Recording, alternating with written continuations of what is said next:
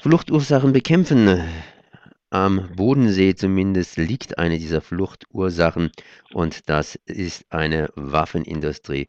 Ich bin jetzt hier verbunden mit Rex Osa von Flüchtlinge für Flüchtlinge. Servus. Guten Tag. Wir haben Aktionstage, das heißt Aktionstage vom 20. bis 22. August. Sprich, das fängt jetzt hier gleich an und äh, es geht um den Bodensee. Der Bodensee ist zum Teil in entsprechenden Kreisen für seine Waffenproduktion bekannt, aber natürlich nicht überall. Und ihr habt hier am Bodensee Projekttage vorbereitet, sprich Aktionstage, eine etwas andere Heimatkunde. Was werden während dieser, während dieser Aktionstage hier am Bodensee äh, abgehen? Yeah. Die ähm, Aktionstag fängt am 19. an. Am 19. haben wir ein ähm, Workshop zwischen Flüchtlinge und ähm, Nicht-Flüchtlinge über die Thematik von äh, ehrenamtliche Hilfe, ähm, ehrenamtliche Ersatz für Flüchtlinge, der zurzeit geht. Ähm, es wird ein Austausch zwischen Flüchtlingen, Aktivisten und ähm, auch Leute, der ehrenamtliche Einsatz für Flüchtlinge leistet. Der ähm, Begriff ist einfach Selbstbestimmung der Flüchtlinge in Schatten ehrenamtliche Hilfe. Der Grund ist einfach, dass die ähm, Fluchtursache nicht unter den Tisch geht, weil ähm, die ähm, staatliche Aufruf für ehrenamtliche Hilfe ist einfach eine Strategie, diese paternalistische Unterstützung von Flüchtlingen auch zu leisten und die Flüchtlingsursache nicht diskutieren, aber die Flüchtlinge werden in diese Situation vom Victim immer wieder verstärkt, so wie Objekt. Und dann ähm, am 20. geht es um die Protestaktion vor die Rüstungsfirma in Konstanz, der ATM. Und danach sind wir in Mowag, das ist in Kreuzlinge in der Schweiz. Denn am 21. sind wir in Oberlingen.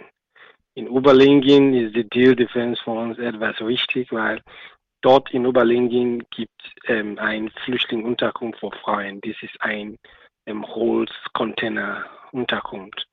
Wir haben schon mal in 2013 einen Skandal gegen die Unterkunft gemacht, weil dort wohnt Frauen, schwangere Frauen mit Kindern, drei zu drei im Zimmer. Und haben wir damals die Unterkunft dort in Oberlinge als ein vom Schlimmsten in Baden-Württemberg gezeigt. Aber trotz des Skandals existiert die Unterkunft immer noch bis heute zu Tag. Die alten Flüchtlinge sind schon verteilt, aber neue sind da, die nicht wissen, was schon mal passiert ist. Denn am Samstag, äh, gleichen Tag würde wir auch vor die Deal Defense, eine Firma, der Waffen sowie Raketen, Grenade produziert, protestieren und danach wir, laufen wir mit einem Demozug durch die Stadt bis zum Ladungsplatz. Es gibt ein Infozelt auch den ganzen Tag ähm, im Ladungsplatz. Das ist in der Mitte der Stadt.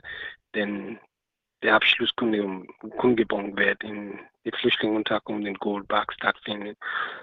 Und dann fahren wir wieder nach Konstanz, wo wir ein Soli-Party, so Solidarität-Party organisieren würde.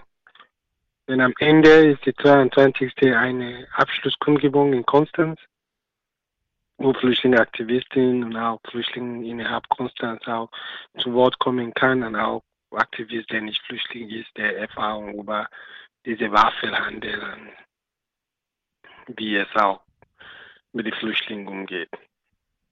Das heißt, es gibt hier mehrere Tage, die sich mit den Fluchtursachen bekämpfen. Und eine Fluchtursache, eine Hauptfluchtursache ist natürlich die Flucht vor Krieg, vor Krieg und Tod, vor Zerstörung.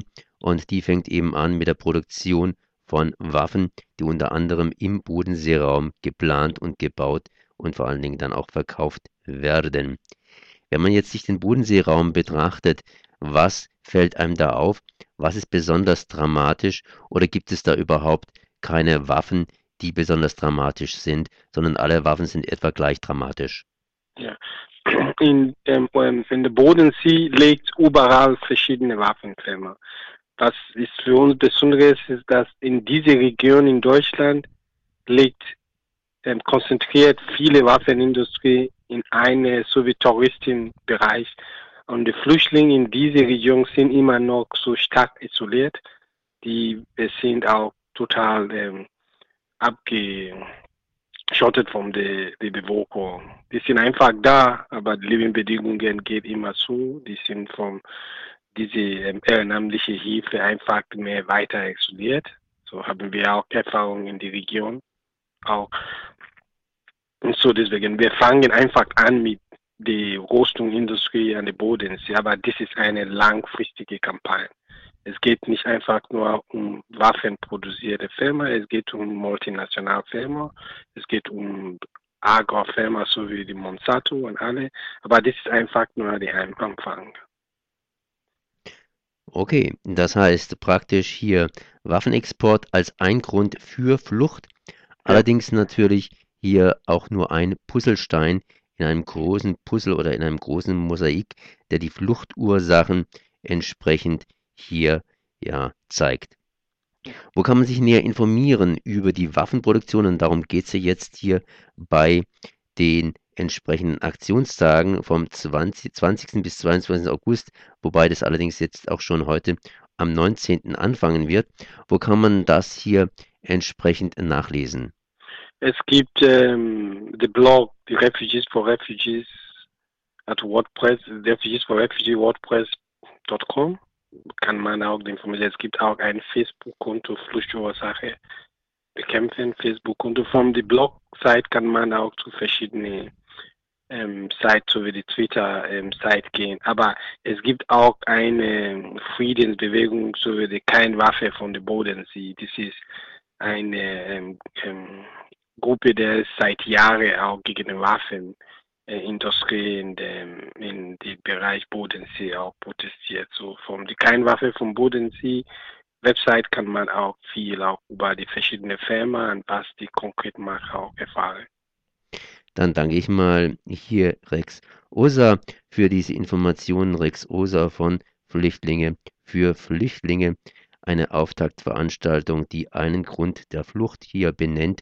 Und das ist unter anderem Waffenexport und Waffenexport beginnt eben auch am Bodensee.